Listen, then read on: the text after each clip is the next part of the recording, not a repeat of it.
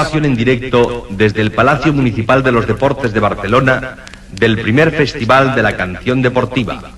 Canción que representa al Atlético de Madrid, Aupa Aupa, de Joaquín Prieto, patrocinada por Sillas Mocholí y Armario Nelpa. Canta Jolly.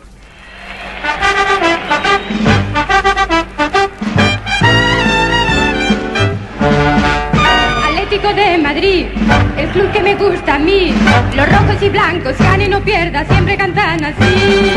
Aupa, aupa, aupa, aupa, aupa, aupa, aupa, aupa. Hurra, qué buenos son. Atlético de Madrid, el club que me gusta a mí. Los rojos y blancos, gane no pierda, siempre cantan así. Aupa, aupa, aupa,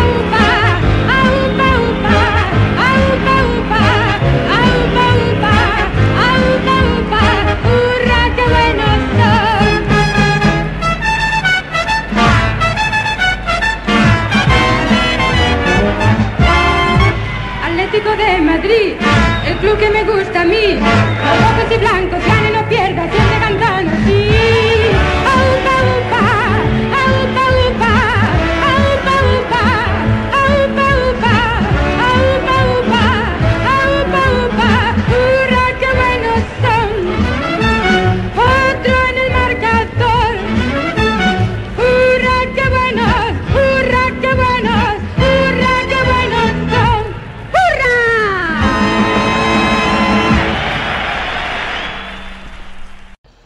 Nuevo capítulo de Cultura en Blanco. En esta ocasión con un invitado muy especial, Miguel García Vizcaíno, director de la agencia Señora Rasbor, la agencia que hace los anuncios tan increíbles y maravillosos del Atlético de Madrid. ¿Os acordáis de Papá porque somos del Atleti y otros tantos? Pues hoy nos va a explicar un montón de cosas interesantes de el nacimiento y del desarrollo de estos anuncios.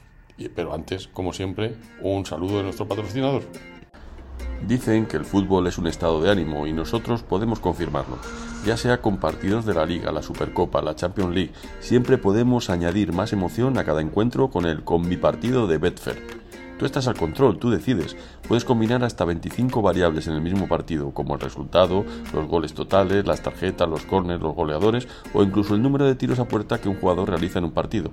A medida que añades selecciones, también aumenta el premio potencial. Este es el combipartido de Betfair. Recuerda que en betfair.es puedes encontrar los conocimientos, información, recomendaciones y consejos de expertos para encontrar siempre la apuesta que mejor se adapta a ti.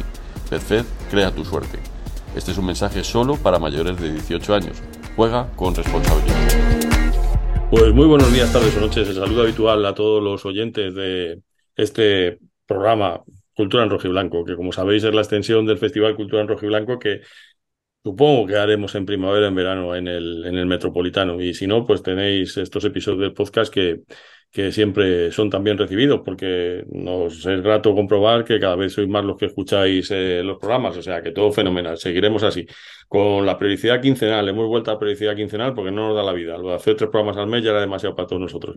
Y hoy tenemos, aparte de al gran Enio Sotanaz, que es contertulio habitual del programa, un invitado muy especial, Miguel García Vizcaíno, que es el máximo responsable de la agencia Señora Rusmore, es decir, el máximo responsable de los anuncios que durante tantos años han salido del Atlético de Madrid y ya sonará después en postproducción un fuerte aplauso para Miguel, ah, aquí lo ponemos. Hola Miguel, ¿qué tal? ¿Cómo andas? Muchísimas gracias por, eh, por aceptar la invitación de estar aquí en este podcast. ¿Qué tal? ¿Cómo estáis? Un placer, un placer estar aquí con vosotros. Ya, ya tenía ganas. Pues eh, bueno, como todos sabéis, nosotros tratamos siempre de traer invitados que estén dentro de la órbita atlética y que se, que se dediquen a diferentes profesiones relacionadas pues, con el mundo de la cultura, entretenimiento, la publicidad, la música, en fin. Y, y claro, pues hablando de publicidad, ¿quién mejor que, que Miguel, que es el autor de tantos y tantos y tantos anuncios? Eh, y por supuesto, es del Atleti, claro, no podía ser de otra manera, porque si no fuera del Atleti, ¿tú crees que hubiera sido capaz de realizar estos mismos encargos eh, para otro equipo y que te hubieran salido tan, tan clavados con, con tanto conocimiento de idiosincrasia del Atleti? Supongo que sí, porque es un gran profesional, pero, pero esto debe ser mucho más grato para ti, evidentemente. No, no es imposible. Yo creo que el tipo de campañas que hemos hecho para la Atleti, digo hemos porque no soy solo yo. Bueno, el Eh, equipo. el principio ha estado Marta también conmigo y durante todos estos años, que llevo- el año que viene hacemos 25 ya, ¿eh? 25. 25 años y en estos 25 años han pasado muchos creativos por aquí que, que nos han ayudado a hacer las campañas, o sea que no es un trabajo de una persona solo. Y sí, desde luego, hay que, hay que ser muy, muy del Atleti para, para estas cosas, porque eh, las campañas no son típicas campañas de captación de abonados, que bueno, la puedes hacer. Hemos hecho alguna, eh, para otros equipos y nos han encargado para otros equipos, y- pero no tiene nada que ver, porque estas campañas tienen más que ver con, con el corazón y con, y con la vida, más que con el fútbol y la captación de abonados. Entonces, yo creo que sí que tienes que ser muy, muy del Atleti. Y además cada una de las campañas en estos 25 años, cada una responde a un, a un momento concreto, a un estado de ánimo muy concreto de, de la afición. Entonces, claro, tienes que ser uno de esos aficionados que están sufriendo o gozando en ese momento para saber mm, qué tipo de cosas sentimos y qué tipo de cosas se nos pueden contar, ¿no? Claro, porque yo creo que que, una de las cosas fundamentales, y ahora te doy paso, Enio, es que en cada anuncio eh, tocabas la clave exacta de lo que estaba ocurriendo en ese momento, ¿no, Tony? Bueno, yo voy a decir un, po- un poco eso, ¿no? Cuando, cuando decías tú que, que, que es muy del Atleti, yo siempre he defendido un poco así en, en privado que, que o es o no se es del Atleti. O sea, yo creo que no hay, no, no, no hay niveles, niveles de intensidad, ¿no? Y el que lo es, lo entiende. Y yo recuerdo al principio de ver esos, esos anuncios, cuando todavía no teníamos el privilegio de, de conocerte, ni de haber hablado contigo, ni de saber quién hacía eso, ni cómo, ni por qué, si era uno, mil o de dónde venía eso. Yo, yo recuerdo porque era, era mucho más joven, evidentemente, si hace 25 años, pues eh, yo decía, digo, joder, ese tío es del Atleti, o ese tío, o esa tía, o, o quien coño esté detrás de, de eso es, es del Atleti, porque, a ver, eh, vosotros estáis en el mundo audiovisual, tú no de- director, has hecho guiones y tal, pero lo- yo creo que lo importante de, de casi todos esos anuncios es lo que no se cuenta, lo que no está explícito, pero el que, el que lo está viendo lo entiende perfectamente, ¿no? O sea, es ese, ese, ese, entiendo que eso es oro molido, ¿no? Para, para, para, para los creativos, pero es muy difícil de encontrar, salvo que pertenezcas a un colectivo tan, tan especial o, o que nosotros queremos tan especial como, como este, ¿no? Entonces yo, yo recuerdo eso, yo recuerdo decir, hostia, este tío es, este es de Atleti, seguro, o sea, es que no, no, hay, no hay otra manera de... Pues A- sí. aparte que creo que incluso si no lo fueses, nadie se atrevería a llegar hasta, hasta que tocan, eh, no, no sé, como, como parte de la sensibilidad como muy, como muy críticos. O sea, que solo, solo alguien de la Atleti se atreve a llegar hasta ahí, ¿no? Estoy hablando de lo del papá porque somos de la Atleti, por ejemplo, o cosas, no sé, hay, miles, luego, lo hablaremos. No sé, no sé cómo, cómo, cómo lo veis vosotros, pero a mí me parece como que es imposible que fuese de otra manera, ¿no? Eh, y, el, poder utilizar ese, ese relato que no está escrito y que no hace falta ni siquiera ponerlo, que simplemente con una mirada, con una, una frase, con un, con un símbolo, eh, todo el que lo está viendo lo, lo entiende. Sí, siempre nos decían, "Joder, pues ya ya preparado del año que viene, ¿no? Porque como al principio era un, un anuncio al año, bueno, pues lo bueno es que tenéis un año para preparar el del año que viene. Y siempre decimos, ¿qué va? O sea, no, no, no- lo que hagas ahora no te vale dentro de seis meses, bueno, no- casi no te vale dentro de una semana, porque el fútbol cambia tanto de una semana para otra y el estado de ánimo de la afición cambia tanto de, ganar a empatar o perder y con quién pierdas y cómo pierdas o cómo ganes, que en, en realidad no, el trabajo lo tienes que hacer casi siempre eh, en el último minuto porque hay que saber mm, realmente en, en qué estado estamos. No, No vale hacer una campaña genérica, "Ah, bueno, pues venga, vamos a hacer la campaña del año que viene o la campaña de Navidad. Bueno, ¿y, y cómo estaremos en Navidad? Claro, ¿Cómo estará, cómo estará nue- el ambiente? ¿Cómo estará nuestro estado de ánimo? Por, por ejemplo, es- este año en esta Navidad, ¿no? Pues, pues nu- nunca puedes trabajar con mucha antelación porque un, un gol arriba, un gol abajo te cambia la campaña entera, ¿no? O sea que cada campaña la habéis preparado con muy poquito tiempo, entonces, atendiendo a ese estado de ánimo de la afición y del equipo. Casi siempre, casi siempre hemos tenido que correr al final porque, claro, no es lo mismo mm, que meta Luis Suárez el gol en Valladolid a que den el palo. Es que la campaña, el estado de ánimo no es el mismo y la campaña no es la misma, ¿no? Oye, Bueno, con- pero siempre habéis, siempre, siempre habéis un poco apuntado a cosas más transversales, ¿no? ¿No? Yo, no- yo no tengo la sensación de que estuviese siempre tan orientado a la actualidad, más allá de que no es lo mismo que el equipo esté en segunda, a que esté peleando por la Champions, es evidente, pero yo creo que siempre habéis apelado a, a cosas un poco más, más transversales, ¿no? Que, que, pudiera- que, que pudiesen perdurar. Sí, no, en, real- en realidad nunca o casi nunca hablamos de fútbol, de Claro, jugadas. No se ve- exacto. no se ven goles, no se ven, casi nunca utilizamos jugadores. Eh, hablamos más desde el punto de vista del aficionado y de lo que siente el aficionado, e incluso a veces hablamos de la vida más que del, más que del fútbol. Pero desde luego eso siempre en un contexto. Y el contexto Mm. no es el mismo en segunda división que jugando en la final de Champions o que quedando octavos o novenos en la liga, ¿no? Que es el peor de los contextos posibles, porque de qué, qué cuento ahora que hemos quedado novenos, ¿no? Claro, claro. ¿El primer anuncio vuestro cuál fue? ¿El de papá porque somos de Atleti o el del Mono Burgos? No, no, el de, el de- el de- Bueno, eh, en, en realidad eh, esto nace hace casi 25 años, en el año 98. Eh, nosotros ni siquiera teníamos todavía la agencia Señora Rasmor, eh, estábamos trabajando en tiempo BBDO y desde allí nos llamó Emilio para que fuéramos a hablar con él, Emilio Gutiérrez, que era entonces el director de marketing y, y comunicación del Atleti, nos contó su visión y de ahí empezó todo y su visión era que no quiero hacer una campaña de abonados para que la gente se abone, quiero hacer una campaña de sentimiento atlético. Quiero, en términos de marketing sería, no quiero hacer una campaña de producto, quiero hacer una campaña de marca. Y, quiero contarle al mundo lo que es ser del Atleti, incluso aunque sea gente que no sea del Atleti, incluso a los que no le gusta el fútbol, hay que contarles lo que somos, porque somos muy especiales y eso lo tiene que saber el mundo. Y ahí nació nuestra relación ya hace casi 25 años y las primeras campañas que hicimos eh, casi las tengo desaparecidas. Eh, Hicimos incluso un spot de televisión con eh, el Juli, el torero, Ah, y sí. ya, y ya utilizamos la frase esta de hay otras formas de ver la vida, pero no son, no son tan apasionantes. Pues claro, el. Juli era un testimonio del Juli diciendo, joder, toda la vida me han dicho que si estoy loco. En el colegio me decían, pero tío, ¿por qué te pones delante de un toro? Que, bueno, pues a mí hay otras formas más fáciles de ver la vida, pero a mí esto me pone. Y por eso soy del Atlético. Más o menos, ¿eh? porque ya, ya no me acuerdo exactamente cómo era el guion. Y la tengo perdida, no, no la tengo localizada, aquella pieza de, de televisión. Y fue de las primeras cosas que hicimos. Luego hicimos también una página para prensa eh, cuando estaba el, el eh, ¿cómo se llamaba el mago aquel eh, que hacía desaparecer casas enteras? David Copperfield. David Copperfield estaba actuando en, en Madrid, entonces pusimos una página de prensa, una foto de Kiko haciendo el arquero y el titular era ¿Cómo se llama ese mago que actúa en Madrid? Ah, es Y- verdad, es verdad. Es verdad, sí, sí, tienes razón. tienes los, los comienzos de, de no- nosotros con el Atleti, pero luego ya, señora Rusmos, ya sí que empezamos con, con un añito en el infierno, porque esa, esa para mí fue, yo creo que para mí fue la primera que yo recuerdo. esa fue la primera de señora, de señora Rasmor, porque además tiene su intrahistoria acojonante. Eh, nosotros, el mismo día que estábamos descendiendo, es aquel domingo fatídico en Oviedo, estábamos oyendo por la radio el descenso del Atleti mientras recogíamos nuestras cajas de BBDO porque nos acababan de despedir. Entonces, esa- esos- planos Hostia. de las películas que están metiendo Sí, las sí. cosas en las cajas que salen siempre cada vez que hay una crisis en Wall Street, ves gente con las cajas. Pues nosotros estamos haciendo las cajas mientras oíamos a nuestro Atleti bajar a segunda. O sea, decías, madre mía, ¿qué, qué más me puede pasar hoy? ¿no? Y de ahí surgió, a, la- a los pocos días, bueno, nos juntamos otra vez con Emilio y de ahí surgió el, hostia, hay que hacer algo, ¿no? Y, y de ahí surgió coger a Kiko otra vez, hacer la- lo de las llamas y, y ahí había, eran dos carteles de prensa y, y vallas.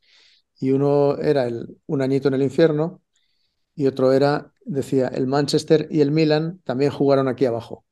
Un poquito para quitarle hierro a la historia. Sí. Vale, el Manchester y el Milan han, han jugado hace nada en segunda y, y bueno, de aquí se sale. Y la intención es que iba a ser solo un añito, luego fueron dos, ¿no? Sí, es verdad, es verdad. Pero Yo luego es sí. verdad que, que a la segunda división se la ha estado llamando al infierno desde entonces, ¿no? Desde Tuvo- entonces, sí, sí. Desde entonces, Y cuando fue- y fue segunda, un- baja al infierno. Yo, que fue, fue un- yo creo que fue un éxito, o yo lo percibo desde, desde el otro lado, a mí me parece que fue un éxito. Yo, yo incluso en el libro digo que parte de- del, de- del éxito de, de- de abonados, abonados masivos que hubo ese año, porque yo creo que casi se llega a 40.000, que era una cifra pues que era casi el doble de lo que, de lo que estaba manejando el, equipo en, en años anteriores. Eh, no sé cuánto tiene que ver eh, aquella campaña, pero yo recuerdo verla en todos los sitios y sobre todo más que verla, eh, que todo el mundo la comentaba, fuese o no fuese de la Leti, ¿no? Fue como, como muy impactante. No sé sí, cómo, lo, recuerdo- cómo, cómo- cómo lo veis vosotros. Re- re- Fíjate recuerdo una anécdota antes de que consiga Miguel. eh, yo estaba haciendo un, un trabajo para el ayuntamiento en, en- en- en San Isidro eh, y recuerdo que, que justo en ese día bajó el Atlético de Madrid. Pues el- fue el, el famoso partido en el que bajó. Y un señor que andaba por allí, por cerca del Estadio Atlético, dice, bueno, menos mal, así ha dejado de venir tanta podedumbre aquí al barrio y el estadio se quedará vacío. Cuando sería su sorpresa, que he pensado siempre con ese señor diciendo, joder, es que no dio ninguna al pobre, ¿sabes? más que nunca, al año siguiente, más gente. Bueno, pues donde estés, no, no, no, no, fuiste, no, estuviste muy certero, la verdad, buen hombre. Un fuerte abrazo. Un fuerte abrazo para ti. No, funcionó muy bien y eso, que no, eso no era ni un spot de televisión ni nada, eso eran eh, dos, o tres páginas en el marca y en el AS y, dos vallas que pusimos mm, por, por, el sur de Madrid, o sea que no, realmente fue más la repercusión, el boca a oreja que, que lo que pudo ver la gente en, en, los medios porque apenas salió, ¿no? Y, y, ahí ya, sí que esa, digamos, fue la primera, esa fue la primera campaña que hicimos en el señor Rasmor, porque el Atleti fue nuestro primer cliente también como, como, curiosidad, fue nuestro primer cliente porque nosotros teníamos un contrato de, no competencia con la agencia anterior y no podíamos trabajar para ninguno de los clientes que teníamos en, en tiempo BBDO. ¿no? Entonces hicieron una lista con todos los clientes y la Leti no lo pusieron. Ah, mira. Primero, porque, porque los que se quedaban allí eran madridistas y segundo, porque bueno, era, no era un cliente grande, no era rentable y este, esto lo podéis llevar. bueno fue el, primer cliente que tuvimos. Afortunadamente a las dos o tres semanas nos llamó Coca-Cola, nos llamó el Corte Inglés, nos llamó más gente, pero el primero primero fue el Atleti y la primera campaña fue la de Un anito en el infierno con la cartelería esta de... O sea que entonces el, motivo fue este, directamente porque los que se quedaban eran del Madrid consideraban que era, no era un cliente importante, ¿no? bueno, esto es lo que dais vosotros, que es este migajas, ¿no? Directamente. Este, este llévatelo, que, ¿para qué? Yo, creo que, es eso, siempre habéis sabido captar el, sentimiento de, cada momento y el, y conectar exactamente con lo que tú dices, ¿no? Con algo que va más allá del fútbol. Y de alguna manera, vuestro equipo, tú y la señora Rasmor y los que habéis visto los anuncios, sois los causantes de que algunos hayamos eh, hecho bandera de esta especie de, sentimiento filosófico, llámalo como quieras mm, denominarlo, que es que qué coño tiene que ver el fútbol con ser del Atleti, que decimos nosotros mucho por aquí, ¿no? Es algo más que, que jugar al fútbol y que 11 tíos en el, en el campo todo, que eso no quiere decir que no nos guste el fútbol, nos encanta, pero que, que trasciende a más allá, ¿no? Y de hecho por eso existe esta, esta comunidad. Yo creo que uno de los que a mí más me gusta, por empezar a hablar de los anuncios que habéis hecho, espérate, que igual el, del señor mayor que está esperando a que le, a que le den trabajo es el vuestro, ¿no? Sí, Ah, vale, vale, digo, a ver si voy a meter la pata. Pues a mí ya, me... ya es muy posterior, ¿eh? sí, sí, sí, pero, pero que ese me, ese me, me encanta. Me, me parece que, que, que, ese momento en el que el tipo decide quedarse está tan bien expresado, lo que siente un atlético en cuanto a, mira, de perdidos al río. Vamos con todo y ya veremos lo que pasa, que a mí es de los que, y mira que habéis hecho bueno, pero a mí ese detallito, ese plan en el que el tipo se sienta y espera a que le toque su turno y que no se, y no se rinde, me parece que es captar en un solo plano toda la filosofía del Atleti, la verdad. El, llaverito del Atleti de este. Claro, claro, cuando se ve el llaverito del Atleti se sienta, es que me llama la atención porque los otros están muy bien y tal, pero ese, ese spot, yo como director de cine, eh, es fantástico porque en, un, en dos planos se cuenta toda la historia. Hasta ahora, hasta ese momento no sabías lo que estaba pasando, sino que la gente le estaba yendo y tal. Y de repente aparece el llevador del Atleti y el tío pone una cara y se sienta. Y me parece magnífico, me parece un hallazgo, un hallazgo tremendo, me parece maravilloso. Es un, ese, decía, ese decía al final, el Atleti te hace más fuerte. Efectivamente, efectivamente, sí, sí. Ese, ese es de mis favoritos. ¿Tú, Enio, cuál, cuál, cuál te gusta? Yo, hay muchos. Yo, yo creo, voy a, voy a, ser poco original, pero yo creo que él probablemente siente una antes y después, por lo menos para mí fue el de, la guerra civil, ¿no? Ah, que es buenísimo también. Hostia, es tan, tan simbólico y, y, es, tan, o sea, es tan bonito en realidad. ¿Sabes? O sea, mola que sea, mola que esa historia sea el Atleti el protagonista, ¿sabes? Podría haber sido de, de otras cosas, pero, pero no, se me, no se me ocurrió otra, la verdad. Y, y fue magnífico. Yo, yo lo he enseñado muchísimo eh, por ahí por, fuera, hay amigos extranjeros y tal, que no tienen ni puta idea de lo que es el, el Atleti ni nada, y porque me parece algo, joder. Eh, pero, pero bueno, siendo más original, uno que yo creo que pasó un poco así de forma velada, que también me, gustó, es uno que hablaba de, que era una carta de un inmigrante, creo que era ecuatoriano, que, está, que le escribía a sus, a, sus, a sus paisanos diciendo, aquí todos te quieren, siempre ganamos y tal, y, me, pareció también, me pareció también genial. Yo, no, sé, no, sé si no tuvo mucha repercusión o qué, porque hay mucha gente que no se acuerda de ese, de ese, anuncio, pero a mí, me, gustó mucho también. Ya tuvo menos que, el de la Guerra Civil, pero, pero Ecuatoriano funcionó muy bien también y ganó premios en el Festival de Cannes. El de la Guerra Civil también. fueron muy premiados también internacionalmente porque se entienden internacionalmente, funciona también. ¿no? Y el de, el de la Guerra Civil es una historia que se entiende porque eh, se cerraba con esa extraña conexión. Y al final, eso, pues lo que hablamos el otro día de, de los Mets, ¿no? Pues dos tíos de los Mets que se encuentran en el fin del mundo sienten una extraña conexión, cuando probablemente dos tíos de los Yankees no sientan esa conexión porque están muy acostumbrados a ver que, de los Yankees o del Madrid o del Barça es todo el mundo, ¿no? Pero cuando te encuentras, coincides en mitad de la guerra, además, con uno dice del Atleti, no me jodas, del Atleti. Y, luego el, final este dice, aupa Atleti, y el otro, aupa. Pues, pues, fíjate que se tiene también intrahistoria, porque al final eh, nosotros teníamos el guion Marta y yo escrito y no pudimos ir al rodaje. Primero lo íbamos a, rodar con un director de cine español eh, buenísimo, que es también muy del Atleti, y le contamos el guion y al final nos dijo, tíos, no lo voy a hacer porque no me parece que tratar la guerra civil eh, de esta manera, yo creo que no, yo creo que no funciona y, no lo voy a hacer. Dame otro guion, yo haré lo que sé, pero este en concreto no. Y al final lo acabamos haciendo con Benito Zambrano, que es del ah, Betis. Sí, sí. Pero le da otro, otro toque. Este realizador que nos dijo que no, lo habría, lo habría hecho más serio. Y Benito Zambrano, pues le dio este toque más la vaquilla. Sí. Eh, nosotros no pudimos estar en el rodaje, estuvo nuestro socio César, el que conocisteis, que es del español, también que este es, este es mm, humorista, o sea, este es de los tíos más divertidos que conozco. Entonces lo rodaron entre Benito Zambrano y, César y Emilio Gutiérrez también, que, estaba por ahí, nosotros no pudimos ir al rodaje.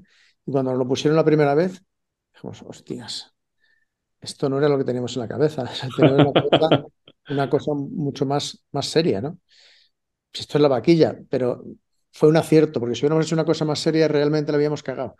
Y hacerlo así, más, más la vaquilla, más, más, mm, más popular, más divertido, porque te, ríes en varias, dura un minuto y pico, te ríes en varias fases. Cuando el tío dice, corrió y corrió, pero no llegó. esas, cosas que, que, están salpicadas ahí por todo el, guion, la verdad es que César y Benito Zambrano lo tiraron mucho más para arriba. Incluso el, nosotros no teníamos previsto lo del Aupaletti y Aupaletti del final, Ah, eso es cosecha de ellos, esto está genial. eso. y, lo rodaron ellos y es un cierre perfecto. Entonces, eh, hay, hay, veces cuando entra gente, enriquece, gente nueva enriquece la historia. Otras veces no, otras veces introducen peoras. Pero en este caso, eh, César y, y, Benito Zambrano y Emilio mejoraron muchísimo el guion yo, creo que es un acierto. ¿eh? no soy capaz de imaginarme ese, ese spot serio o, con un, o con un, tono más, solemne. Más oscuro, ¿no? más solemne. No, no, la verdad es que es eso, es, es berlanguiano total. claro, yo, ahora tampoco, pero, en principio sí que nos lo imaginaba más, más serio y lo habríamos cagado. ¿eh? Si lo hubiéramos hecho serio no, no habría funcionado. ¿Y tú tienes algún favorito que sea confesable o los quieres a todos como hijos por igual? No, me, eh, son todos hijos nuestros. A mí, mm, el que para mí más resume, eh, papá porque somos del Atleti, también es que es una frase filosófica. pero para mí el que más mm, retrata lo que es eh, ser del Atleti es el del socio número uno, el de me ah, mata, me mata, me da la vida. Porque es lo que sentimos con el Atleti. Me mata porque me mata, sí, sí, pero me da la vida. Porque era, de verdad, ¿no? El socio número uno. O sea, el, Tuvimos la suerte de que don Agustín de la Fuente Quintana era el socio número uno entonces, tenía 94 años y era un tío muy salado, muy salado y muy daba muy bien por cámara y se movía así como se movía y tuvimos la suerte que tenía una voz también maravillosa y funcionó porque hay veces que el socio número uno es un triste, un soso y, no habría funcionado. Pero con, con, don Agustín funcionó muy bien y me acuerdo cuando murió don Agustín y proyectaron el spot en el Calderón, joder, fue un momento muy, muy, muy emocionante. Sí,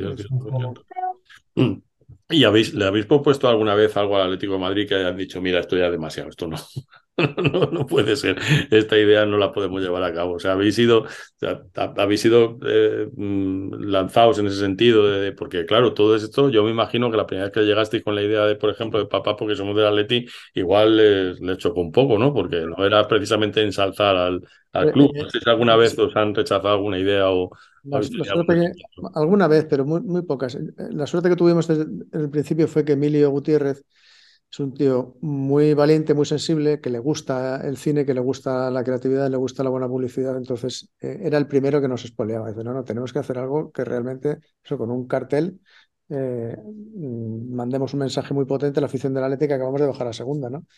Y claro, imagínate llevarle, y solo llevamos una idea, ¿eh? que era un añito en el infierno. Pues al principio lo mira y dice, hostia, un añito en el infierno, ¿cómo vamos a decir esto? Enseguida dice, ¿qué cojones? Sí, es esto, es esto lo que hay que hacer. Y hay que ser muy valiente. Todavía, además, imaginaos que todavía vivía Jesús Gil, ¿eh? Y, y, a Jesús Gil no le enseñaba las campañas. Jesús Gil las veía ya en el aire. No las veía nunca antes. Nunca antes. Entonces las veía cuando ya salían, entonces ya, la, ya les llegaba, eh, a lo mejor estaban entrevistando otra cosa, don Jesús, vaya anuncio bueno que han hecho ustedes. Entonces, ah, sí. Entonces ya cuando le decíamos vaya anuncio bueno, ya sí que se enteraba, ya se la ponían y tal, pero, pero hombre, pero, eh, imagino que se hubieran preguntado a Jesús Gil habría dicho que ni infierno ni hostias, claro.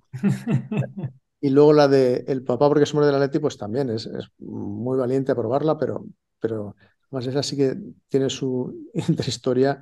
Bueno, estamos convencidos de que iba a ser un añito en el infierno solo y aquella salida de los dos estadios que habíamos llenado eh, el Butarque y habíamos llenado el, el Alfonso Pérez.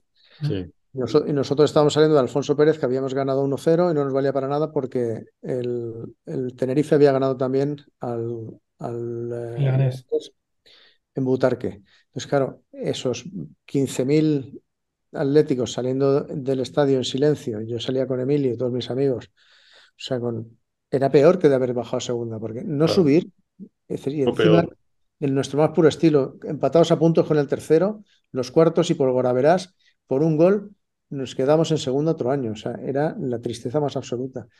Y ahí, le, en principio, en ese mismo paseo, dijimos, oye, pues no hacemos campaña, no hacemos nada, porque ¿qué coño vamos a contar en este momento? O sea, no hay nada que se pueda contar a esta gente, que, que nos vamos a contar si estamos hechos una mierda? ¿no? Y Marta y yo nos fuimos a casa y en los dos días, hostia, hay que hacer algo. Hay que hacer algo porque estamos jodidos y hay que hacer algo, hay que hacer algo. ¿Cómo nos sentimos? Entonces nos acordamos de que nos había dicho nuestra hija, pues no teníamos hijo todavía, nuestra hija nos había dicho una vez esto de, pero papá, porque somos del Atleti. Sí, en mi clase son todos del Madrid, acaban de ganar la Champions otra vez y estaba eh, Beckham y Ronaldo y, y Figo y dices, ¿qué necesidad hay de ser del Atleti? Si somos de la misma ciudad, coño, pues nos hacemos del Madrid y a tomar por culo. Entonces, de esa pregunta de, pero papá, ¿por qué somos del Atleti? Pues dijimos, ya está, esa es la campaña. Se lo contamos a Emilio por la mañana y dijimos, Emilio, pues ah, lo, hacemos, lo hacemos porque, porque así es como estamos y no pasa nada. O sea, incluso reírte de ti mismo en algunos momentos pues te, te, da, te, hace que saques una fuerza interior ahí que dices, pues, pues solo nuestros huevos, sí, en segunda, pero esto es algo muy importante. Y vamos a seguir siendo del Atleti y vamos a ir al, al, al colegio con la camiseta del Atleti y vamos a ir al, a trabajar con la camiseta del Atleti, aunque sigamos otro año en segunda. Eso es como entendemos los atléticos la vida. ¿no? Por cierto, hablando Oye, de... Perdona, no, yo digo, en, en esa línea, no, te, iba, te, iba, a pedir que me, que me ayudes a, a, a, desmontar, porque yo esta discusión la he tenido muchas veces y, bueno, me, menos mal que escribí el, el, libro antes de conocerte para que, para, que, para que quede claro que lo que voy a decir es verdad. O sea, yo siempre, siempre he sido muy fan de, de esto y, y, y, en este caso concreto yo he discutido con, con amigos eh, porque os critican, o no sé, bueno, al club y, y, a vosotros como creativos, que ese tipo de, de campañas, y en concreto esta, eh, era como que se, como que se justificaba el, el, concepto de, de, del pupas, sí. o sea, del pupismo, ¿sabes? Que es algo que, que, yo creo que ha hecho mucho daño. Ha hecho mucho daño a Leti, aunque yo, yo creo que ese concepto es un concepto extranjero, ¿sabes? Que lo han, que como siempre lo han, lo han distorsionado para, para, hacer, para hacernos daño. Yo nunca lo he entendido así, honestamente. Yo, yo siempre pensé que era todo lo contrario. De hecho, lo, lo, acabas un poco de, de, de, decir, ¿no? Era, es, es justo todo, todo lo contrario. O sea, es decir, digamos que nosotros enfocamos eh, los sentimientos y tal en, una dirección diferente a la que, a la que lo estás enfocando eh, eh, vosotros. Pero tú, tú, ¿cómo lo ves? Porque supongo que te habrán llegado ese, ese, tipo de críticas, ¿no? De, de, de si que estáis, hacéis, eh, dais valor al pupismo, ¿no? O que, no, nos escondemos detrás de esa, de, esa vitola, cosa que la que yo no comparto, ya te digo. como hablaba al principio, todo depende del contexto. Estamos en segunda división por segundo año consecutivo, es decir, que coño de campaña de triunfalismo vas claro. a contar en ese momento. Entonces, claro, visto con, con, los ojos de hoy y con los exquisitos que nos hemos puesto ahora, pues claro, no, no puedes contar eso. Pero en aquel momento llevamos eh, años duros, eh, do, en el segundo año en segunda división, eh, tenía todo el sentido. De hecho, eh, a nosotros, luego nos, mucha gente, nunca nos llegó directamente nada, ninguna crítica, y al contrario, nos llegaban casos de gente que dice, coño, es que a mí me lo ha dicho mi, mi nieto, es que a mí me lo ha dicho mi hijo, a mí me lo ha dicho eh, eh, Antonio Sanz, dice, joder, si es que a mí me lo dijo mi sobrino el otro día, a mí me ha dicho no sé quién, porque, porque estaba pasando, porque era, era la vida misma. O sea, es que eh, cualquiera, cualquier niño de esa generación las pasó más putas que Caín, porque mm, nosotros, yo cuando era, tenía esa edad, joder, ganábamos alguna liga, el Barça no existía, casi nos tratábamos de tú a tú con el Madrid, pero claro, la- esa generación que tenían cinco años, que nacieron en, en el año 94, 95, 96, que tenían cinco, seis, siete años y iban al colegio todos los lunes, pues claro, lo que te preguntaban es, pero ¿por qué cojones equipo que solo pierde? Cuando los otros ganan y ganan y ganan y Champions y, y tienen al, al más guapo que es Beckham y al otro, pues claro, siempre tienes en clase los lunes a un toca pelotas que va con la camiseta de Figo, ¿no? Que eso es real también. En, en la clase de Ana iba todos los lunes uno con la camiseta de Figo, ¿no? De ahí nació también, cuando ya nació nuestro hijo Max, ya bastante, ya en el 2014, la campaña de Por fin es lunes, cuando ganamos Ah. la final de Copa en el Bernabéu, que salía mi, mi propio hijo Max con la cara esa de por fin es lunes y voy a ir al colegio y se van a cagar, coño. 20 años esperando este momento. Eso está muy bien, sí. Bueno, yo estuve a punto de meterme en un conflicto con mi comunidad escolar porque una de las profesoras de mi hija de primaria daba clase con una camiseta de Cristiano Ronaldo. Entonces a mí eso me parecía inaceptable. Me parecía una cosa Sí lo es, peor que no- si llevara, peor que si No, llevara una banda pongas humor al relato. Claro, decía, pero yo es que yo no quiero que, que mi hija la eduque una persona que tiene esos valores, macho, no me jodas, ¿sabes? Pero bueno, al final resultó ser una, una tipa bastante razonable y muy maja para que tenía ese pequeño, ese pequeño defecto. No, hablando de comunidad escolar, que uno de los más grandes que habéis hecho últimamente es el de contra el bullying, me parece un, Ah, es brutal. un spot precioso y, y esa camiseta de Savic defendiendo y parando de- del chaval que, que, que se posiciona al lado del que está siendo vejado es maravilloso, de verdad que esa idea cómo, cómo surge, porque me pareció fantástica también. Esa idea surgió eh, antes de la pandemia y ya surgió porque quería, el Atleti quería hacer alguna campaña con propósito, entonces le dijimos, mira, tenemos un propósito extraordinario en el, en el bullying, en el acoso escolar, que el Atleti debería decir algo eh, sobre este tema y además tenemos una manera de meterlo que es muy interesante porque el concepto es, a veces los verdaderos cracks son los que defienden, no los que atacan. Y ya entonces ya se nos achacaba que sí el cholo, que sí tal, que sí solo defender, solo defender, solo defender. Y se quedó con la pandemia, se quedó ahí la campaña eh, paralizada porque todavía no era el momento. Y claro, de- empezamos a hablar dos años después de volver a sacarla y encima fue el partido contra el City, del Mad Bad and Dangerous, de, de- sí. de todos los de, de, eh, Guardiola diciendo que si nos encerrábamos, que si no hay manera de meter un gol a nadie, que si no sé qué, que si los, somos extremadamente defensivos, bla, bla, bla, bla. Entonces dijimos, ahora sí que es el momento. Lanzamos la campaña y además mm, pues, pues es- tiene triple impacto porque como nos vienen de decir que si somos demasiado defensivos, pues dijimos, pues mira, a veces en la vida los verdaderos cracks son los que defienden. No, es que quedó fantástica, de verdad, ¿eh? Me pareció un hallazgo, hallazgo total. Bueno, yo qué sé, yo es que ya te digo, yo os admiro tanto que a mí cada, cada spot que sacáis y cada cosa que hacéis me parece maravilloso. No sé si, si por política empresarial podéis aceptar encargos de otro club o hay algún club al que evidentemente siempre le dirías, le dirías que no. No, eh, hemos hecho algunas campañas, hemos hecho alguna cosa para Granada, hubo, hubo algún año que hicimos algo para el Getafe, pero no hay, hay algún equipo que de, que de ninguna manera ni, si- ni siquiera a ellos se les ocurriría preguntar. ¿Pero ¿Te lo han propuesto o no? No, no, saben, saben que no, que no, que no hay ninguna manera. No hay dinero en el mundo para, para pagar eso. Está grabado esto, ¿eh? No, no, no, espero que no, espero que no. No, además es curioso, ¿no? Porque, eh, bueno, es que ellos tienen el marketing hecho, no, no, no suelen hacer campañas, o yo no recuerdo ninguna campaña del Madrid que, que, que me haya llamado la atención o que supongo que no les hará falta, ¿no? Que, que su... Tienen un relato muy jodido, ¿eh? O sea, yo, yo Claro, tiene un relato a- difícil, ¿no? Lo he pensado, tío, y ellos siempre nos acusan, o sea, la gente así más ilustrada nos acusan de que, de que, do- de que hemos dominado el relato. Yo, yo digo que no es que hayamos dominado el relato, es que es, que es así. Es que, Ellos no quieren. es que es la realidad. Pero ellos como siempre lo ven desde ese punto de vista competitivo, ¿sabes? Es que no- a- nos habéis dominado el relato, no, coño, no, es que el relato nuestro es este y el vuestro es otro, ¿sabes? Entonces, y es muy difícil de, de vender el, el- el que estáis vendiendo constantemente, ¿sabes? Bueno, o sea, Es venderlo difícil. de una manera romántica, quiero decir, ¿sabes? O sea, No, aparte de que no lo haría nunca, eh, una campaña para el Madrid, es que no es fácil, ¿eh? porque eh, eh, como el relato es 14 Copas de Europa, 15 Claro. Copas de Europa, Claro. 16, 33 Copas de Europa, siempre hemos ganado una Copa de Europa, otra Copa de Europa. O sea, el, el relato es que, que ganas, ¿no? Que vas con el que gana. Claro. Sí, no, no tiene, no tiene, acaba, no, acaba. Entonces, no tiene mucha entonces, historia que contar. ellos no han hecho eh, nunca campañas, eh, se las hace Adidas o se las hace Audi, algún patrocinador sí que hacen campañas con, con jugadores del Madrid, o- pero ellos campaña, campaña. Ahora, eh, el año pasado hicieron algún vídeo de estos para, de, previa a algún partido o tal, pero así campañas, campañas de sentimiento madridista y tal, eh, yo no recuerdo ninguna.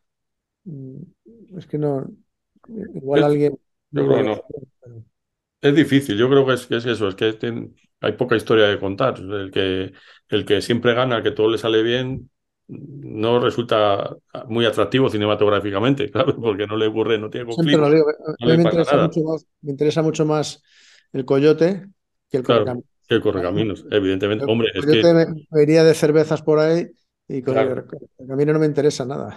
es que esto, este, este, a este juego jugamos muchísimos aquí en este programa. ¿Quién es del Atleti? El coyote o el correcamino. Coño, el coyote, claramente. O sea, no, no cabe ninguna duda. De copar, macho, te tronchas de la risa y el correcaminos es, es, pues eso, un, un- otro, otro personaje distinto. No, madre mía, un esto. par, un par de cosillas que te, que te quería, que te quería preguntar.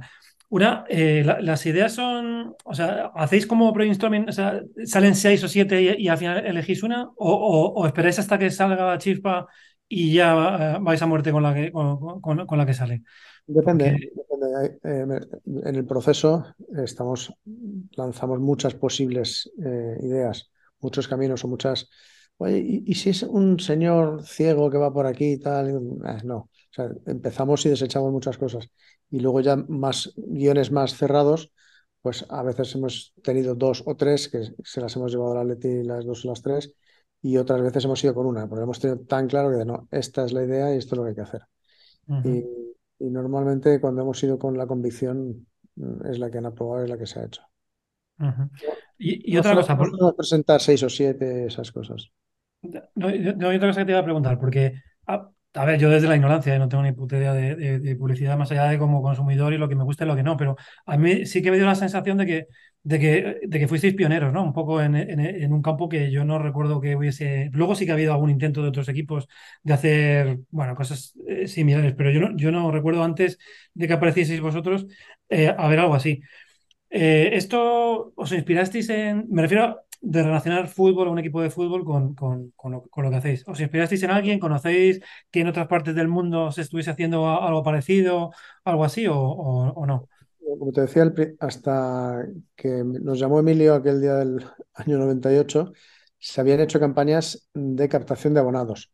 Hizo en los años 80 hizo una campaña el español que se llamaba Hazte Periquito, eran unos periquitos que volaban, o no sé, que estaba muy bien y ganó premios, pero era una campaña de captación de abonados. De esas sí que se ha, se ha hecho alguna. El Atleti hizo una decía uno más uno, uno más, que eran Mm, unos carteles que hicieron en los años 80 que, que tuvo bastante éxito, pero eran campañas de captación de abonados. Campaña de sentimiento de un club, o sea, campaña más de imagen, de marca, de lo que significa ser de ese equipo. mm, Nosotros nunca habíamos visto nada parecido. Y en eso sí que creo que fuimos pioneros, porque fue Emilio el que tuvo esta visión de no, no, vamos a hacer algo, o sea, que es que somos muy especiales y que esto lo tiene que saber todo el mundo, joder. Y su visión era, no, no, no nos dirigimos solo a los, a los que van al Calderón, ni siquiera a los que son más o menos aficionados del Atleti, nos dirigimos a todos los que le gusta el fútbol, incluso a la gente que no le gusta el fútbol, incluso a la gente que odia el fútbol. Y a lo largo de todos estos años, muchas de las campañas pues nos ha llamado gente, o nos, o nos han escrito, nos han dicho por la calle, oye, mira, yo odio el fútbol, pero los anuncios vuestros del Atleti me gustan, me emocionan, me llegan, porque hablan de la vida, hablan de Claro. un padre y un hijo, hablan de, de un abuelo que tiene que correr más mm, para llegar antes que, que el, el abuelo de la otra familia para Ah, llegar, ese es buenísimo también, sí. darle antes el regalo y que no le dé el otro abuelo que, él no quiere que le dé, y eso es la vida. Entonces, eh, la gente... Otro, abuelo que va en transporte público, claro. O sea, el, abuelo que va en transporte público tiene que ir en metro. Claro, es, ese es el posicionamiento. Claro, claro. Nuestro abuelo, nuestro abuelo tardó hora y media en llegar y el otro había llegado en taxi leches. Pero lo que mola es que lo, que mola es que esto que está, que, que, que, tú reflejas en los anuncios y tal. A ver, puede que no sea verdad, ¿sabes? Puede que el abuelo del Atleti tenga dinero para coger un, un taxi y llegar antes, ¿sabes? Pero mola haberlo construido así. Quiero decir, mola que hayamos construido entre todos, entre, entre los que estamos haciendo estas cosas del Atleti, vosotros como los anuncios y tal, el resto de la gente, mola que, que al final la gente tiene el constructo en la cabeza de que el del Atleti es así, tal y como lo contamos, tal y como lo cuentas en los anuncios, y eso es maravilloso. Sabes que hay muchísima gente que se identifica precisamente con el Atleti por esto, ¿no? Por, por, por, esta, por esta idea que, que, se ha alimentado gracias a los anuncios del Atleti, que gran parte de, de lo que la afición del Atleti era ahora ahora, después si queréis hablamos de lo que está, en lo que se está convirtiendo, pero lo que era ahora yo creo que es basada en las grandes campañas de publicidad que tú has hecho y a mí eso me parece maravilloso, que, que, que de alguna manera eh, no es que reflejaras el sentimiento atlético, que, que, claro que lo reflejas, pero también lo has construido, que eso es muy importante. Hay mucha gente que, que, se ha asociado a, hostia, eso precisamente es lo que yo siento, ¿sabes? Y eso es importantísimo y genial pero, siempre tienes que construir sobre una verdad. esa verdad ya estaba ahí. Lo que hemos hecho es engrandecerla, magnificarla. Mitificarla de alguna manera. relatarla, ¿no? Pero eso ya estaba ahí. el campo de la Leti estaba en Carabanchel y el, campo del Madrid está en Chamartín. Ahora, no siempre han estado ahí, ¿no? Eh, eso ya estaba. Y, el equipo del pueblo, que luego dijo el Cholo, pues también estaba de alguna manera ahí. Y, al final, pues, hombre, eh, siempre, habrá gente con dinero que sea del Atleti y gente de clase obrera que sea de Madrid, pues de todo hay, pero el, constructo es ese. Tú ves en, en, una foto unos señores trajeados, banqueros, que les están sirviendo unos camareros y tú dices, ¿quién es del Atleti y quién es del... Claro, claro, ahí está. El banquero es del Madrid y el, y el camarero es del Atleti. No te cabe ninguna duda. Esto es así. Y hay mucha honra. Sí, sí, pero mola, mola eso, que se, haya construido a base de anuncios también.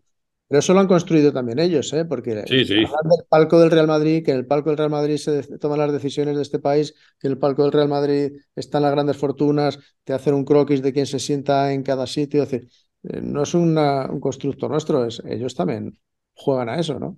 el mejor equipo del mundo, el mejor equipo del siglo, el mejor equipo de tal, el que más, el que más tiene, el que más tal, es siempre, o sea, el concepto está muy claro de, por dónde van. entonces... Bueno, que me ha pasado Carlos Cano, el hermano de Juan Luis, el libro este, el Fonsilo Life, este, el de, eh, sobre Florentino Pérez, y es que si todo lo que sale ahí es cierto y, y tiene viso de que es verdad, o sea, es, es Satanás sobre la tierra, Es una cosa, es una cosa tremendísima. Es algo que, pero bueno, y todo esto está, es sabido, son productos de reportajes periodísticos, es, conocido todas estas actividades que sí, sí, evidentemente que, evidentemente que lo es, lo que como no se habla de ello, pues, pues pasa, pasa desapercibido.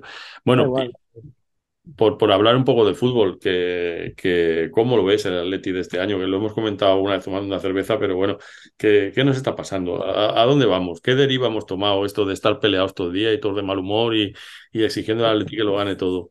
Yo creo que estas cosas pasan, pasan cuando te acostumbras mal a, a ganar, ganar y ganar. Eh, hemos ganado la liga el año pasado. Yo cuando se lo digo a la gente, dice, no, no, hace dos años. Digo, no, la liga la ganamos el año pasado. Estamos en el 22 y en mayo del 21 estábamos, allí en el Metropolitano celebrando que estábamos ganando la liga. Entonces, me parece como que, esa liga, hay gente para la, que, para la que esa liga no cuenta, no sé por qué, por alguna extraña razón, esa, esa, liga, no sé si porque estamos en pandemia, porque no íbamos al campo, por qué, pero esa liga como si no existiera y solamente se acuerdan de la del 14. de la, sí, de la del 14. 14 sí. Es, hombre, no, eh, hemos ganado una el año pasado. Entonces, y básicamente el equipo es más o menos el mismo. O sea, vale, no tenemos a Tripier, no tenemos a Suárez, pero tenemos a Grisman. Eh, ¿Que ha habido errores en la planificación deportiva? Seguro, mm, pero mm, ha habido demasiado run run incluso antes de empezar a jugar. Ya el verano, aun ganando los cinco partidos de la pretemporada, ya había un run run excesivo. En el, segundo partido de liga, que veníamos de ganar 0-3 en Getafe, eh, contra el Villarreal en casa, minuto 10, con el 0-0, y había run run. No sé, no sé qué nos pasa. Yo no, me, no reconozco la afición de, del Atleti, no reconozco esa afición que llenaba el campo en segunda o, o, la afición del año pasado contra el City, que nos quedamos 20 minutos después de haber sido eliminados. No, no la reconozco este año. Eh, y eso no ayuda tampoco nada a, a, que el equipo juegue mejor, aparte de los problemas eh, que haya en el vestuario y aparte de eh, que sí yo, que sí el cholo, que sí no. Pero todo, todos estamos contribuyendo a, a un run run extraño y vale, nos han echado de la Champions, hemos jugado muy mal, nos han echado justamente, aunque incluso jugando mal casi nos clasificamos, pero estamos quintos con los mismos puntos que el cuarto. Eh, no, estamos donde está el Sevilla, ¿eh? Eso sí que bueno, sería un drama. Entonces, o nos quitamos de la cabeza todos, ¿eh? los jugadores, los aficionados, el, el, los propietarios, la policía municipal, todos nos quitamos el, el run run este, o con este run run mm, vamos a quedar decimocuartos y nos se elimina el, el Arteixo este, con el, ¿cómo se llama? Con el que jugamos. Sí, esto lo hemos comentado en los dos últimos programas aquí, que los hemos titulado Viene el apocalipsis, que o, o, hacemos un reseteo después del Mundial y empezamos de nuevo y la gente se toma las cosas con tranquilidad, o somos nuestro peor enemigo. Eso está, eso está claro, porque ahora mismo el Atlético es un equipo que puede perder con cualquiera, producto de su ansiedad y del ataque de histeria que tienen jugadores y afición. Vamos, eso lo tengo, lo tengo clarísimo, ¿no, Tony? Yo creo que tú opinas lo mismo. Parece que sal, salvo los dos dos partidos ya desastrosos contra el Cádiz y contra quien más perdimos fuera de casa. Contra el eso, Mallorca. El Mallorca, todos los demás partidos fuera de casa los habíamos ganado, menos a la Real, que debimos haber ganado también. Uh -huh. que, que, los problemas los tenemos en casa porque nosotros mismos creamos ese, ese ambiente sí. un, y, y, una parte de la afición enfadada con otra parte de la afición y que si tú porque cantas, que si tú porque silbas, que si tú porque... Uf, de verdad que no, no, no nos reconozco en, en, en esta, estos tres meses que llevamos, ¿eh? Es como, eh, coño, estos, estos somos nosotros. Me cuesta. Sí, sí. Esto es algo que hemos comentado muchísimo nosotros. Sí, no, yo, yo, creo que es que estamos hablando de, de, de un montón de cosas y, y, no, son, no todas son lo mismo, porque, eh, o sea, estoy completamente de acuerdo con esto que decís del run run. A mí es algo que me, bueno, es un poco el, el efecto del nuevo rico, ¿no? También, ¿no? De, de, de acostumbrarte a una cosa que quizá no, no has sabido asimilar o, o lo, has, lo, has, asimilado de, de, la forma que no, que, que, no era, ¿no? Pero también es verdad que eso, eso ha estado ahí, eso ha estado ahí desde antes. ¿eh? Eso, eso ya, yo, yo recuerdo que incluso en el Calderón ya empecé a ver brotes de, de esa eh, de, esa corriente, ¿no? De, de, un sentimiento un poquito más, eh, más extranjero, ¿no? O, o, más tóxico. Yo lo que, lo que tengo, tengo la sensación de que de que pasa algo ahí dentro que, que, que nosotros no, no, conocemos, que es lo que está haciendo de, de catalizador en negativo, ¿no? O sea, yo, haciendo un poco aquí de o sea, los científicos lo que hacen es que eh, plantean una tesis y, y, o una, o una, una, teoría y, y la, contrarrestan con la realidad a ver si, a ver si funciona. Yo tengo, la, yo tengo la teoría de que algo se ha roto entre, entre la directiva y el entrenador hace tiempo y que, tengo también la teoría de que Simeone en su sueldo va más que ser entrenador y que él es consciente de eso y que, y que, lo, y que, lo, y que por eso lo pide. O sea, y, entre sus funciones está precisamente en ser un, un parapeto de toda prensa, eh, movidas en el vestuario, movidas de, dinero. Yo siento, esto lo estoy diciendo por decir, ¿eh? no, no, tengo, nada que, que en, en, lo que apoyarme, pero es, es, dándole muchas vueltas es lo único que, me, que justifica esta situación, porque yo, yo a Simeone lo veo como, como, como limitándose a su labor, o sea, decir, bueno, yo lo único que puedo hacer es seguir entrenando, vamos a seguir entrenando, hostia, pero no, pero seguimos entrenando, pero es que cada, cada, cada partido es peor, ¿no? Entonces, no, es que los jugadores le están haciendo la cama, no, es que los mensajes que llegan desde la directiva son eh, contrarios a Simeone cuando siempre han sido positivos, hay una serie de señales súper raras, ¿no? Que, que, y por supuesto, nadie dice nada, ¿sabes? Porque, pues porque la, la, política de comunicación es como no, no, no, pasa nada, no se dice nada, o se saca un panegírico cada, cada cuatro meses que, no, que tampoco dice nada. No sé, yo, yo, yo creo que, que desgraciadamente ya no, es un, ya no es un tema deportivo. O sea, deportivamente el equipo está muy mal, pero, pero si fuese solo eso tendría solución. Es que yo no sé si, si es solamente deportivo. Tengo, tengo, tengo, la sensación, ya digo, que no está sustentada en nada de, de valor, que, que algo se ha roto ahí dentro y no sé yo si se puede, si se puede arreglar. No sé, yo creo que... Dime, dime, Miguel. No, yo, yo creo que, que como todo, si, si volvemos del Mundial con otro espíritu y los jugadores vienen de otra manera, y también hay que ver cuántos vuelven y cuántos vendemos. Esa esa es la primera, primera cosa. Eh, y ganamos, mm, eh, nos da por ganar al Elche, ganar al Barça luego en casa. eh, encadenas tres o cuatro partidos y, el fútbol es eso, el fútbol al final cambia la dinámica y yo no creo que, que haya ningún interés por parte del club de, de despedir o que se vaya el Cholo.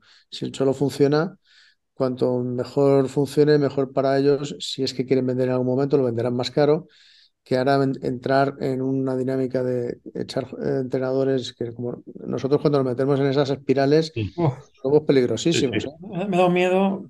Y te metes en una espiral de esas de despedir cada 15 días y uf, yo creo que ahora mismo el, el club, de cara, si es que lo quieren vender, ¿eh? Vale mucho más con el Cholo Simeone dentro que con quién. Claro.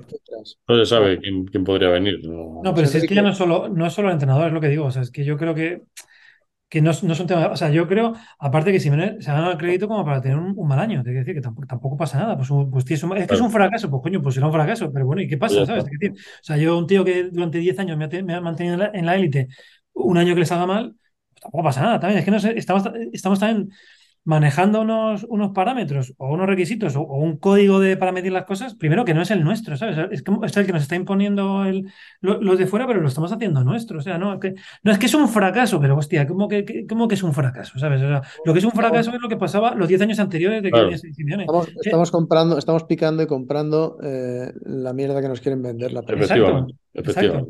No consuman, que, estamos, estamos consumiendo y estamos picando ahí en, en lo que nos quieren hacer creer. Pero pero esta que, pero temporada y la anterior. No, y, y muchos, o sea, pero que, que piquemos nosotros, te quiero decir, o sea, porque esto es lo que decía, es- esto lleva ahí desde el principio, es que cuando ganamos la liga en el 2014, 2014, sí que hace, hace ya casi 10 años de, de eso, es que jugábamos mal, que o éramos violentos, o la de aviación, no sé qué mierdas se se sacaban en ese, o sea, que como que siempre ha habido, siempre ha habido un pero. Entonces, dices tú, no, si venimos de, vienen del Mundial y ganamos cuatro partidos seguidos, verás como si ganamos cuatro partidos seguidos, vo- volveremos a jugar mal, volveremos a, a ser violentos, algo pasará para mantener vivo este eterno debate de que Pero, Simeone ya se le ha acabado su, su- su tiempo, que se le ha acabado su tiempo desde hace ocho años ya, según, según claro, pues, un montón de pero lo que gente. tenemos que hacer es no comprarlo. Claro, Claro, pero el problema es que lo estamos comprando. Vamos, lo estamos comprando, lo Lo- están comprando algunos. lo compra la mayoría de la gente. Yo, Mucha gente lo está comprando, ese es el problema. Antes era una cosa marginal y ahora ya no, ya deja, hace lo que sí que tiempo. creo que, lo que sí que creo que no tiene solución es el, el asunto Cholo Joao. Yo creo que además después de las declaraciones eh, que ha tenido eh, antes de ayer el Cholo que ha dicho que, que sí, claro, es que es- el Mundial es un torneo muy bueno para, para Joao porque son pocos partidos. sí, Ha sí, dicho yo eso. está, eso está más perdido que Carracuca, un la verdad. torneo Y creo cortito. ahí las hostias que le sacudió ayer Jiménez a Joao. Jiménez que dijo yo, no me enteré. No, no, que en el partido que le. Ah, que, le- ah, que le dio, que le dio, es verdad, que le dio en el, en el partido. Sí, sí, yo, yo creo que eso es irreconducible, no, no creo que tenga Por buena, cierto, el partido que hizo ayer. Joao es el al que nos tiene acostumbrados. Decías tú Claro. Es, es ese partido que después de un partido que parece que luego desaparece, los partidos clave de- desaparece. Entonces, No, es un jugador, es un jugador muy, muy intermitente. O sea, es un jugador que técnicamente, o sea, eh, eh, eh, si tú pones lo mejor que hace Joao Félix en un vídeo de 10 Claro, minutos, es que fascinante, que es la hostia. Pero es un jugador muy intermitente. A ver, es que el fútbol es una cosa mucho más compleja que eso. Entonces, hay partidos de todo tipo. Hay partidos en los que te puedes lucir, eh, pero, pero yo ya lo hemos visto. O sea, lleva, lleva muchos años, o sea, lleva tiempo en el Atlético como para haberlo visto. Cuando el partido se pone muy físico, desaparece. O se lesiona, o tal, o desaparece. Y luego cuando, cuando él no encuentra, mm, no participa en el juego, tal, no sé cuándo, se, se pierde, empieza, empieza a hacer, faltas o desaparece el juego. Y eso ha pasado un poner, montón de veces en a Atleti y, y es lo que le a pasó poner ayer. caritas. Y a poner caritas, que es lo peor, ¿no? Sí, también. Yo creo que el muchacho ese debe estar mal asesorado, tiene- tengo, Sí, sensación. la pinta. Y, y no, a ver, eso no lo hace, no lo hace ningún bien, pero para estando con Simeone o estando donde esté, ¿sabes? O sea, ese- ese- primero ese tipo de jugador ya no, ya no funciona. Porque hay, los, los defensores de, de Joao, que en realidad no son defensores de Joao, sino anti, anti Simeone, eh, de- o sea, manejan unos, también un, un discurso que yo creo que eso está, pasadísimo. O sea, tú, tú mira a cualquier estrella mu- mundial ahora mismo, hostia, que ya no es el jugador este que, que estaba parado ahí arriba a que, a que le echase balones, que no, macho, que tú ves a De Bruyne o, o cualquiera de estos y, y, y, y corre más que nadie, macho, o sea, y, pegan y... Griezmann cuando vino al Atleti era así como yo, era así Mm. muy figurita, así muy de porcelanita y el Cholo le dijo, ya aquí, aquí hay que estar, hay que bregar, hay que subir, bajar y mira ahora el, el mundial que está haciendo con Francia, que está, Efectivamente. Mbappé está metiendo los goles, pero, pero Griezmann está haciendo un trabajo ahí y está haciendo asistencias y está subiendo y bajando y defendiendo y, y tirándose al suelo a, a frenar balones. Vamos, yo me quedo con Griezmann 100 veces antes No, que pero, pero yo, pero voy, yo voy más allá. O sea, tú mira al, al City, ¿no? Que parece como que es el paradigma de- de- del fútbol champán. Tío, tú mira un partido del City. Ahí corren todos como vamos. O sea, o sea, pero como, como, como, y, y salen sudando, te quiero decir, o sea, allí no hay nadie que se esté, que, que se, que se quite y que se reserve para las, para las jugadas de ataque. O sea, el fútbol actualmente, primero, el, el- el tema físico ha dado un salto brutal. Eh, la preparación física ahora mismo es un porcentaje al- altísimo, mu- mucho más que antes, y no te puedes inhibir de eso. O sea, es- es evidente. O sea, Messi, el mi- el mismo Messi, que probablemente es un, es, es un- en sus mejores momentos era un extraterrestre y probablemente era el único que se podía permitir ciertos lujos, tío, es que a Messi no, no lo tirabas, tío. O sea, tú, tú le, le hacías siete entradas y, y no- y no lo tirabas. Estaba fuerte, joder. O sea, y, te, te quiero decir que es que ese, yo creo que ese discurso está pasadísimo. Y, y, y yo no sé si es que si Joao se lo cree o, o- o han hecho que se lo, cree- que se lo Yo crea. creo que está mal, mal asesorado. Oye, volviendo por, por terminar, que llevamos casi ya una hora hablando, que después si no los podcasts se hacen larguísimos y la gente nos dice, no lo hagáis de tres horas, que no me da tiempo a escucharlo. Lo hacemos más cortitos. Que luego, lo recortas, luego lo recortas tú. luego, luego lo recorto. No, que me da mucho trabajo. Lo pongo todo el tiro, que si no me lío aquí mucho. No sé si estáis siguiendo el mundial, sí o no. Yo, la verdad es que no soy muy, muy de mundiales. Yo mm, espero fervientemente la vuelta a la liga y que juegue el Atlético de Madrid. Pero es verdad que con toda esta purra anti, eh, Luis, ante Luis Enrique, pues me he enganchado un poco a la selección española. Y mira que juré no ir con un equipo en el que hubiera jugadores del Madrid nunca. Pero bueno, molesta un poco, la verdad. A pesar de que sale ahí este Carvajal y, y Asensio, bueno, pues el otro día me, me sorprendí a mí mismo animando a la, a la selección. No es por una cuestión de no amar al país o dejar de amar, sino por- porque como generalmente es una cosa que no me llama mucho la atención, pues tampoco lo sigo como especial fervor. Pero, pero bueno, ¿qué pensáis de, de, de este, de este tipo que ha salido ahí, de, que se llama Luis Enrique y que ha salido ahí a las, al, al, al- al streamer y a todas estas cosas que, que está haciendo? ¿Parece, parece bien? ¿Qué, qué opinión tenéis? A mí me encanta. Es, es- es distinto. eh, es, va contra la prensa de toda la vida Claro. que tantos años nos ha hecho, con lo cual ya desde eso a mí me encanta. Y dice, oye, si la prensa a mí me está sacudiendo, porque históricamente a Luis Enrique le han sacudido desde el primer día, haga lo que haga, le sacuden, dice, bueno, pues yo voy a hacerlo de mi manera. Yo os contestaré en rueda de prensa lo que tengo por contrato, pero luego yo voy a tener mi propio canal para decir las cosas como yo creo y mostrar de verdad eh, cómo es la selección y que esto es un grupo de chavalas que se van a dejar la vida y que además nos lo pasamos bien, mira qué buen rollo tenemos. Me parece cojonudísimo lo que está Y les ha encabronado, es que no sabes cómo les ha jodido, o sea, es que es tremendo, o sea, lo, lo, lo encanabrado, lo encanabrado- encabronados que estaban, o sea, porque el primer día que salió, que después ahora utilizan cortes de su programa en todos los programas eh, deportivos, claro, como no puede ser de otra manera, pero es una cosa que no pueden resistir, que les han puenteado, "Ah, es que no servimos para nada, pues chicos, haceroslo mirar, ¿sabes? Será por algo, por lo que la Es gente quiere hablar con vosotros, claro, fantástico, efectivamente. ¿sabes? Y, y yo creo que, es, que, es- que nos ha puesto ahí entre, hombre, no somos favoritos, pero entre los cinco o seis que pueden ganar el Mundial, sí que estamos ya. Pero de lo Sí, que estoy viendo, ¿quién, quién es el que más os está gustando? ¿Qué selección? Tampoco hay nadie que venga a lo bestia, ¿eh? Bueno, Francia eh, Portugal y Brasil han ganado los dos partidos, pero tampoco haciendo un fútbol. Eh, Yo, creo que la fase de grupos nunca es referente, siempre, siempre pasa igual. En la fase de grupos siempre hay uno que, que se sale y luego nada. Yo, yo creo que en la fase de grupos lo importante es clasificarse y, y parece que se van a clasificar todos los, todos los favoritos o, presuntos favoritos, no, no parece que, va- que vaya a haber sorpresas. Y, y lo, lo mundial vendrá después. No veo a nadie especial. A ver, Francia es un equipo muy potente, Brasil es, es un equipo muy, muy potente. Y, pero bueno, pues luego, luego siempre hay varias que pueden, ¿sabes? Que son tres o cuatro partidos, es que no es mucho, ¿sabes? O sea, es que te, te- te- te- te puedes colocar en una semifinal ganando dos, dos veces. Entonces, no sé, yo no veo a nadie muy destacado, la verdad. Veo bastante Yo no veo, yo no veo a nadie que nos vaya a pasar por encima. Desde luego los alemanes han demostrado que no. Y Inglaterra está muy bien, pero no para pasarnos por encima. Francia tampoco. Y Brasil yo creo que tampoco. O sea que...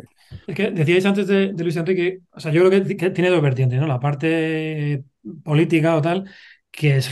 A mí, a mí Luis Enrique nunca me ha caído especialmente bien, pero, pero me, tengo, que quitar el sombrero con lo que ha hecho porque es, es, es genial. O sea, en esa parte política lo que ha conseguido también es, es poner en su sitio a, a, la parte más repugnante del, del periodismo deportivo, ¿no? O sea, es, los está, o sea, les está aparte con, con, con, muchísima elegancia, ¿sabes? O sea, realmente en lugar de hacer un enfrentamiento frontal, que es lo que, probablemente estaban buscando, eh, o sea, los, está ignorando y, es, y, está haciendo la guerra por su cuenta y, con, mucho éxito. Entonces, ver el nivel de, crispación y de, cabreo y, de, cómo, están perdiendo los papeles toda esa gente que, tanto daño están haciendo a, la profesión, hostia, yo lo estoy disfrutando. O sea, ver, escuchar la, la libertad de Bangal es que es, te, te, juro que es, es, un placer culpable, te lo juro, es que no puedo disfrutar más. Ver, eh, de verdad es que parece, parece un programa de parodia, es, es acojonante al nivel de, de, de repugnancia que, que, que, ha llegado es, esa parte del periodismo, porque me, me, es verdad que me achacan luego que meto a todo el mundo en el mismo saco, y, y es cierto, hay mucha gente que, que, merece mucho la pena. Pero estos, estos los abanderados de esa, de, esa, de esa mierda, o sea, estoy disfrutando muchísimo de, de lo mal que lo, que lo, están pasando. Pero no, sé es que si tú conoces ese, no sé si conoces ese programa, ese podcast, La Libreta de Bangal, te lo recomendamos, es de un amigo, o sea, Miguel también y es eh, analiza la prensa deportiva y es descacharrante, de verdad. O sea, es muy talentoso y muy gracioso, amiguete nuestro, y es, es fantástico. Pues búscalo porque te vas a divertir mucho. Sí. No, y decía que, que pero es que lo, lo, más, lo mejor es que encima deportivamente le ha salido muy bien la, la jugada. Tío. O sea, el tío ha hecho una apuesta muy, muy valiente que al principio a mí me, me, a mí me parecía al principio un poco abutada, o sea, como como que, como que el otro, la parte esta de su guerra personal con la prensa estaba contagiando la parte deportiva, pero al final el tiempo ha demostrado que no es así. O sea, el tío tiene una idea clarísima, eh, confía en la gente y lo que ha conseguido, hostia, lo que ha conseguido es una cosa súper difícil, que yo creo que solo lo consiguió Luis Aragonés y heredó del Bosque y, y, ahí el éxito, y es conseguir que sea un equipo, o sea, que, que la selección es un equipo y es un equipo de verdad. Hostia, tú lo, los ves y juegan como equipo, actúan como equipo, hablan como equipo y eso es genial, y eso sí que es mérito de, eso es mérito de, de Luis Enrique, que ha hecho que esa, que esa gente se, se crea lo que, lo, lo, que están haciendo y que sientan una, una, causa común, ¿sabes? Porque estos, estos de, esto del periodismo cutre, lo que quieren es todo lo contrario, es individualizar siempre, ¿sabes? Sacar las diferencias, el que es del Madrid, el que es del Barça, si hay más del Madrid, o del Barça, toda esa mierda de la que llevan viviendo todo el año, la quieren trasladar también a, a, a, la, a la, selección, que es lo que han hecho siempre, y, siempre eh, extrapolando el monopolio nacional madridista también en la selección. Como esta vez no, no, no han podido hacerlo, pues, pues están jodidos. Pero es que todavía están más jodidos porque deportivamente, hostia, es que el partido que hizo contra Costa Rica es, es, es, es que jugó muy bien, joder. Me mola mucho cómo los medios de comunicación, el AS, el Marca o las cadenas de radio ven el Mundial, pero siempre desde la óptica del Madrid, ¿no? Siempre destacan al jugador madridista que es de otra siempre, selección siempre. O, o, ha ocurrido algo que tiene que ver relación con Madrid o el, el, jugador que destaca ya lo tiene en, la, en, el punto de mira al Madrid para ficharlo. Es acojonante, tío. No se cansarán nunca de esto, de verdad. Es que es tremendo, ¿eh? Es una cosa... Para pedir, para pedir a Raúl otra vez. claro, claro, efectivamente, efectivamente. Puede bueno, la, la, que montaron porque no fue Ramos. Dice Ramos, tío, pues, ¿sabes? Pues sigue jugando, ¿sabes? O Yaguaspas, o sea, Yaguaspas tenía que ir sí o sí a la selección, porque la prensa había decidido que, que la, la, lista la hacían ellos y no Luis Enrique. Yo qué sé, tío, pues. Bueno, y ayer, por lo visto, yo, yo es verdad que no lo sigo, pero, pero en Twitter, al final el, el, el eco eh, está ahí y, y lo ves. Pero por esto se debe montar una con el gol de, Cristiano Ronaldo, porque yo, lo vi, o sea, no, no, la da, hace así, no, no, la da y el tío se pone a celebrarlo como si hubiese sido gol suyo. Bueno, pues por lo visto se ha montado un debate serio, entre comillas, eh, a, a, nivel de prensa, de que de los defensores de que sí que lo da, ¿sabes? O sea, sí, y han salido diciendo, no, porque este año el, el, el balón tiene un chip y se, y, y se, ha demostrado, bueno, pues da igual, aunque se demuestre científicamente, si Ronaldo dice que lo ha dado, es que lo ha dado y tal, ¿sabes? O sea, es, es verdad que el, el, hecho de que él intente rematar despista al portero y el, y el, balón, el balón entra por, por el despiste, pero no le toca no toca el balón, con lo cual el, el gol es del claro. otro. Pero lo más triste es las, re las reacciones de Cristiano cuando claro, le dice claro. se le han apuntado a él, dice, ah", dice le han apuntado a mí y no al otro que le den por culo eso. O sea. Qué muchacho, de verdad, ¿eh? que es una fuente incesante de humor. Que la, la, la, selección portuguesa, por lo visto, ha protestado a la FIFA para que le den el gol a Cristiano, para Es esa increíble. competición que tiene con Messi. Pero, pero, macho, Es pero- increíble, ¿verdad? O sea, es una, una obsesión. Es un demente. Bueno, amigos, pues nada, has estado a gusto, Miguel. Eh, te- ¿podremos liar otra vez para aparecer por aquí cuando termine la liga o qué? Sabes que para hablar del Atlético con amigos, eh, no- lo único que nos faltan son unas cervecitas, pero. Bueno, eso, eso se, eso se consigue fácil. Bueno, amigos, pues nada, muchísimas gracias eh, a los dos. Eh, volvemos dentro de 15 días, que ya habrá terminado el Mundial o no. Yo creo que sí, ¿no? ¿Qué, qué le queda a esto? ¿Qué, qué día termina el Mundial? No creo, ¿no? No sé. No, no, yo creo que no, todavía no. no, no. El, el próximo partido del Atleti es el día 31, ¿no? El día de, o el día 30. No, ese es, ese es el día de antes, creo. El, tre- no es- Ya, el 30, ¿no? o el 29. lo juega- El 29. Bueno, pues haremos otro programa entre medias de miscelánea y eventos culturales navideños y el especial Navidad que subimos todos los años. Así que a estar atento a las redes que subiremos el calendario de festejos. Muchísimas gracias, Miguel. De verdad, ha sido un lujo tenerte aquí esta, esta noche. Un placer hablar contigo y que nos cuentes todos esos intríngulis, intrahistorias de los anuncios del Atleti que son caviar puro para nosotros. Así que nada, muchas gracias por todo gracias a vosotros. y hasta la próxima. Adiós, adiós. Hasta luego. Upa, upa, hurra, que bueno soy.